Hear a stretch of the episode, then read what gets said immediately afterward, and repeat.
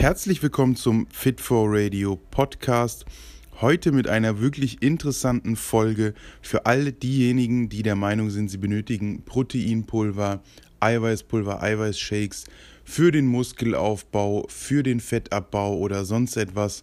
Und alle Leute, die eben der Meinung sind, Supplements sind wirklich notwendig, denen möchte ich mit dieser Episode vom Fit for Radio die Augen öffnen, wirklich helfen und ja hoffentlich am Ende die Frage geklärt haben, ob Proteinshakes für den Fettabbau oder Muskelaufbau notwendig sind und alle Fragen, die ich täglich wirklich auf Instagram oder Facebook bekomme, damit beantwortet habe. Ich wünsche dir viel Spaß bei der aktuellen Folge und würde mich freuen, wenn du mir am Ende einen Feedback da lässt, vielleicht eine Bewertung für den Podcast, ist dir überlassen. Also egal, ob es ein Stern oder fünf Sterne sind, es würde mich wirklich freuen. Und ansonsten viel Spaß mit der Episode von Fit for Radio. Helfen Proteinshakes wirklich beim Abnehmen? Sind Eiweißshakes notwendig für den Muskelaufbau? Kann ich überhaupt Muskeln aufbauen, wenn ich keine Eiweißshakes trinke? Und darf man mit 14, 15 oder 16 Jahren schon Proteinshakes trinken? Das sind Fragen, die ich mehrfach auf Instagram bekomme, die mir wirklich immer und immer wieder gestellt werden. Und heute möchte ich auf diese Fragen eingehen, möchte ein bisschen was zum Thema Proteinpulver, Eiweißpulver, Eiweißshakes sagen, um diese Fragen aus dem Weg zu räumen. Dazu müssen wir uns vielleicht erstmal bewusst machen, was sind Proteinshakes, was sind Eiweißshakes. Ich habe ein paar Produkte hier, also sorry, falls ich jetzt Marken in die Kamera halte, das ist keine Werbung. Es sind auch nicht alles meine Produkte.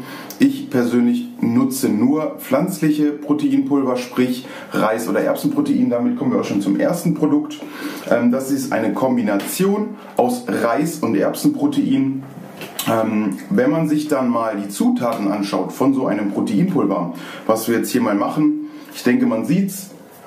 Reisprotein 69,5%, Erbsenproteinisolat 20%, Kakaopulver, Aroma, Verdickungsmittel, Süßungsmittel und das war's. Kakao, weil es der Geschmack Schokolade ist. Dieses Protein ist, wie man anhand der Zutatenliste sehen kann, eine Kombination aus Reisprotein und Erbsenprotein. Hier sind keine besonderen Inhaltsstoffe drin und auch das Reis- und Erbsenprotein hat keine besonderen Inhaltsstoffe, die dafür sorgen, dass man auf magische Weise Körperfett verliert oder auf, dass man ja Muskeln über Nacht aufbaut. Wie wird Reisprotein und Erbsenprotein überhaupt hergestellt? Warum ist das hier drin und warum hat so ein Pulver dann am Ende, wenn man sich daraus so einen Shake äh, herstellt, etwa 22 Gramm Protein? Das ist ganz einfach. Erbsenprotein wird aus gelben Erbsen hergestellt. Dafür nimmt man die Erbse, man schält sie, man nutzt dann diese geschälte Erbse, äh, malt sie sehr klein, dass eben eine Art Erbsenmehl entsteht, mischt das mit Wasser und einem Enzym, das die Kohlenhydrate von den Proteinen gespalten werden, dann hat man diese, diese Proteinflüssigkeit, das Erbsenprotein und das Ganze ja, trocknet man dann, filtert man dann, bis man am Ende einen hochkonzentrierten Eiweißproteinisolat-Präparat erhalten hat. Und so einfach äh, erhält man dann am Ende ein Erbsenproteinisolat und genauso ist es mit dem Reisprotein. Reisprotein wird auf die gleiche Weise hergestellt. Man nimmt den Reis, man malt ihn ganz fein, man mischt ihn dann mit Wasser und einer Lösung, also einem Enzym, was dann wiederum Kohlenhydrate von Protein spaltet und dann am Ende nimmt man das Protein, filtert das, trocknet das und hat am Ende ein Proteinkonzentrat, was man in einer Pulverform in eben so ein Behältnis füllen kann und am Ende dann wieder mit Wasser anmischen kann, um es trinken zu können. Das sind in der Regel eigentlich die magischen Inhaltsstoffe eines Proteinpulvers, zumindest eines pflanzlichen Proteinpulvers und ja, es ist, wie man sehen kann, nichts Besonderes dran. Genauso ist es bei einem reinen Reisprotein oder bei einem reinen Erbsenprotein. Hier sind keine besonderen Inhaltsstoffe drin. Also daran kann es schon mal nicht liegen, dass diese Mythen und diese Fragen ja irgendwo im Raum herumschwirren. Es gibt natürlich noch andere Produkte und Proteinshakes und Eiweißpulver, die nicht aus Reis oder Erbse bestehen. Ganz vorne mit dabei, das kennen wahrscheinlich die meisten von euch, ist das Whey-Protein oder das Molke-Protein. Auch hier habe ich zwei Produkte. Wie gesagt, das sind nicht meine. Ich zeige es jetzt einfach in die Kamera. Ähm, wir haben einmal von Sec Plus das Whey Connection. Schauen wir uns auch hier mal die Zutaten an. Wie gesagt, es ist ein Whey-Protein. Wir haben hier bei den Zutaten ein Proteinmix enthält Molkenprotein und Molkenproteinisolat. Des Weiteren Aroma, Süßungsmittel, dann natürlich auch hier wieder ein Enzym. Ähm, das ist Laktase, das ist das Enzym, das dafür sorgt, dass das Protein gespalten wird. Ein Farbstoff, damit das Ganze dann im Shake ein bisschen gelblich aussieht, wahrscheinlich. Den Grund dafür weiß ich jetzt nicht. Das ist, wie gesagt, ein Proteinmix aus Molkenprotein und Molkenproteinisolat. Molkenprotein ist ein Nebenprodukt der Käse- und Quarkherstellung. Sprich, wenn man Käse und Quark herstellen möchte, wenn man am Ende das raushaben möchte, dann muss man die normale Milch, hier die Kuhmilch nehmen, man musste ein Enzym zusetzen und dann trennt sich von der Milch der wasserlösliche und der wasserunlösliche Teil. Der wasserlösliche Teil ist eben die Molke. Und diese Molke schöpft man dann ab und kann sie dann wiederum, wie bei Erbsen- und Reisprotein, filtern, trocknen und am Ende so ein Pulver bekommen. Den Rest von der Milch, die man dann getrennt hat, wird dann eben für Käse oder für Quark genutzt. Ähm, Genauso ist es dann bei dem anderen Produkt. Ich habe hier nochmal ein sehr bekanntes, das Designerway, haben wahrscheinlich sehr viele Zuschauer von euch oder kennen es. Mittlerweile gibt es das auch in Supermärkten. Sec Plus gab es mal in Supermärkten. Es gibt auch Iron Max, Rocker Nutrition und alle anderen Hersteller, damit ich jetzt hier auch nicht irgendwen vernachlässige.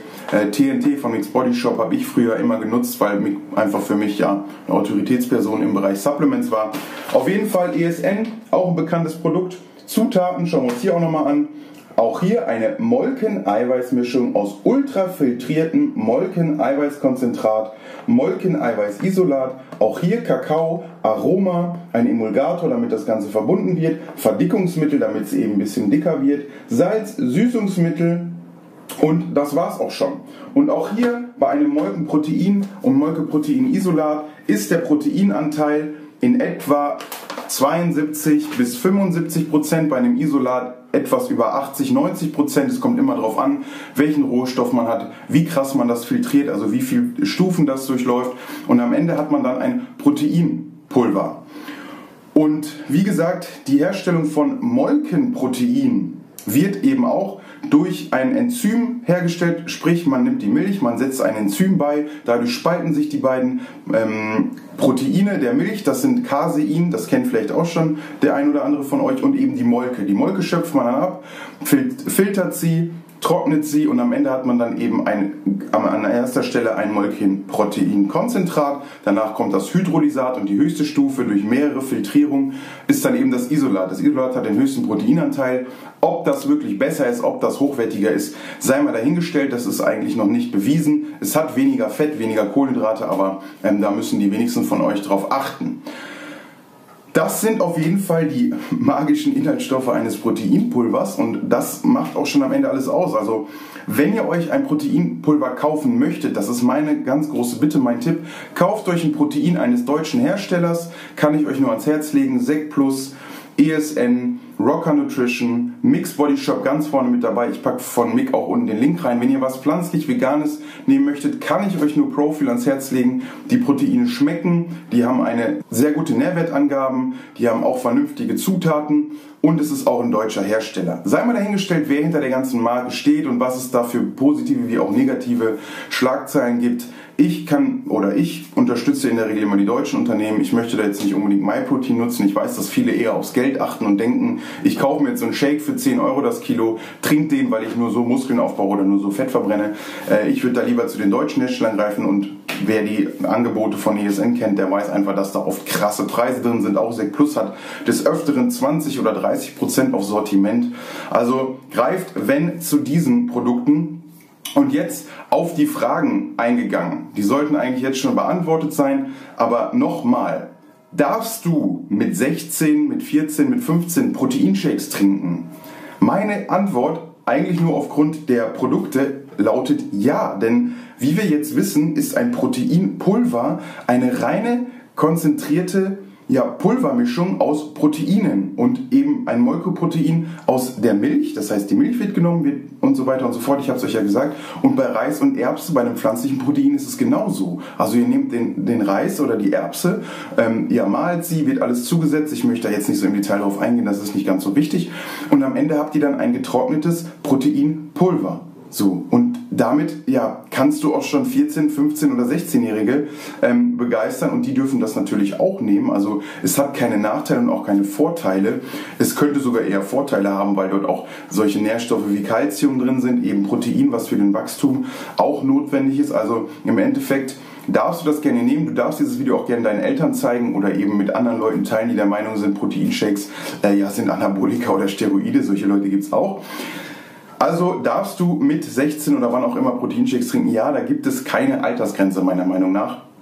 Und ähm, demnach, wenn du möchtest und das Taschengeld über hast und du unbedingt der Meinung bist, du brauchst das, dann kauf es dir. Ähm, aber es ist kein Muss.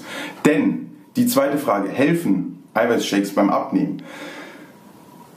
Die Frage muss ich so ein bisschen mit Ja und Nein beantworten. Also Eiweißshakes können beim Abnehmen unterstützend wirken, aus folgenden Gründen. Zum einen helfen die Eiweißshakes dabei, eine ja, adäquate Eiweißmenge zuzunehmen. Das heißt, im Defizit sollte man etwas mehr Nahrungsprotein aufnehmen, um die muskelabbauenden Prozesse des Körpers zu reduzieren und eben in Kombination mit Krafttraining die Muskelproteinsynthese so aktiv, so ja, hoch wie möglich zu halten. Dadurch werden eben bestmöglich Muskeln im Kaloriendefizit erhalten, sprich da kann es helfen. Des Weiteren hat Protein einen sättigen, sättigende Eigenschaft. Das heißt, wenn man proteinreich isst, eben auch so ein Proteinshake trinkt, hat man danach eine ja, höhere Sättigung. Vielleicht kennt der ein oder andere, wer mal 500 Gramm Magerquark gegessen hat, der weiß, was für ein Stein dann am Ende im Magen liegt. Und auch ein Proteinshake, zumindest ein Casein Protein, das wird so dickflüssig, weil es eben ja das dickflüssigere Protein am Ende ist, sage ich mal. Also man kann das mit äh, der gleichen Menge Wasser mischen und bekommt dann einen etwas cremigeren Shake.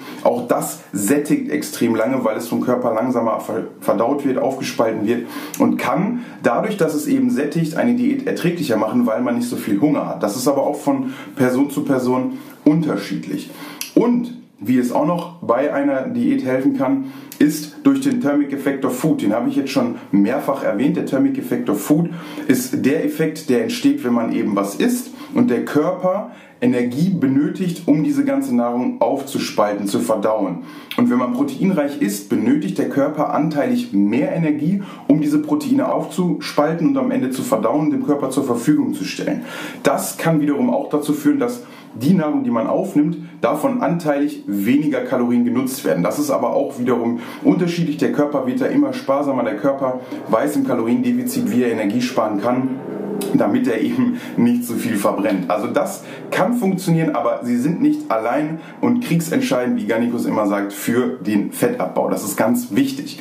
Und zur dritten Frage, die eigentlich auch schon damit beantwortet ist. Bringen Proteinshakes wirklich was für den Muskelaufbau? Baust du auf magische Weise Muskeln auf, wenn du Proteinshakes nach dem Krafttraining oder wann auch immer trinkst, vorm Schlafengehen? Und die Frage kann ich eigentlich mit Nein beantworten, natürlich auch ein bisschen mit Ja. Also wenn du eine eiweißreiche Ernährung oder eine ausreichende Eiweißmenge über die Nahrung zuführst, sprich durch Hülsenfrüchte, durch Fleisch, durch Fisch, durch Eier, durch Milchprodukte, durch was auch immer, wenn deine Proteinzufuhr pro Tag gedeckt ist mit hochwertigen Proteinquellen, die alle Aminosäuren enthalten, dann bringt dir so ein Proteinshake nichts. Was hat der für einen Vorteil? Er liefert dir nur noch mehr Protein. Das ist der einzige Vorteil. Ähm, und das ist irgendwann nicht mehr notwendig, nicht mehr zielführend. Man muss nicht Unmengen von Protein essen, um Muskeln aufzubauen. Das ist auch so ein kleiner Mythos. Und einige haben natürlich auch den Gedanken, mehr Protein bedeutet am Ende mehr Muskelmasse. Das ist eben nicht der Fall. Wenn der Körper genug Aminosäuren im Pool hat, wenn der Körper genug Protein zur Verfügung hat, um die Muskeln aufzubauen, dann nutzt er das Protein vorwiegend für die Energiegewinnung. So, und damit, ja, hilft dir das dann am Ende auch nicht. Dann gibst du nur mehr für Proteine aus und kannst es am Ende nicht nutzen. Dann würde ich eher auf Fette und Kohlenhydrate setzen, die dir beim Muskelaufbau noch mehr Energie bieten können, die auch einfacher vom Körper genutzt werden können, zumindest Kohlenhydrate für die Energiegewinnung. Und dann hast du es eigentlich einfacher in Bezug auf Muskelaufbau, aber einen Proteinshake jetzt nach dem Krafttraining zu trinken oder allgemein zu trinken, wenn, die Protein, wenn der Proteinbedarf pro Tag gedeckt ist, hat keinen Mehrwert. Auch hier ganz wichtig auf die äh, Aminosäurenbilanz achten. Also wenn man sich vegan ernährt oder pflanzlich, sollte man darauf achten, dass man Lebensmittel gut kombiniert, dass eben alle Aminosäuren abgedeckt sind Vielen, vielen Dank, dass du bis hierhin zugehört hast. Es ist mir eine Ehre, dass du meinen Podcast hörst und ich weiß das wirklich zu schätzen und ich würde mich noch mehr freuen. Also es wäre wirklich eine riesige Freude für mich, wenn du mir eine Bewertung für diesen Podcast da lässt. Damit kannst du eben anderen Leuten helfen, den richtigen Podcast zu finden, auf diesen Podcast aufmerksam zu machen und eben diesen Podcast noch größer zu machen, mehr Reichweite zu erzielen und damit vielen Leuten das Thema Training und Ernährung näher bringen und diesen riesen undurchsichtigen Dschungel in Bezug auf Ernährung quasi ja übersichtlicher zu machen. Also Schreib einfach ein Feedback unter diesen Podcast, gib dem Podcast gerne eine Bewertung und wenn du mich richtig glücklich machen möchtest, dann mach einfach einen Screenshot von deinem Podcast aktuell vom Smartphone, poste den bei Instagram in der Story oder sende den an all deine Freunde, die eben auch gerne Podcasts hören beim Cardio-Training, beim Spazierengehen oder sonst was. Denn damit, wie gesagt, wird dieser Podcast viel, viel größer und allen Leuten, vielen Leuten kann damit geholfen werden. Ich bedanke mich nochmal wirklich von ganzem Herzen bei dir, dass du zugehört hast. Wünsche dir viel Spaß mit der nächsten Episode und wir sehen uns im nächsten Fit for Radio Podcast.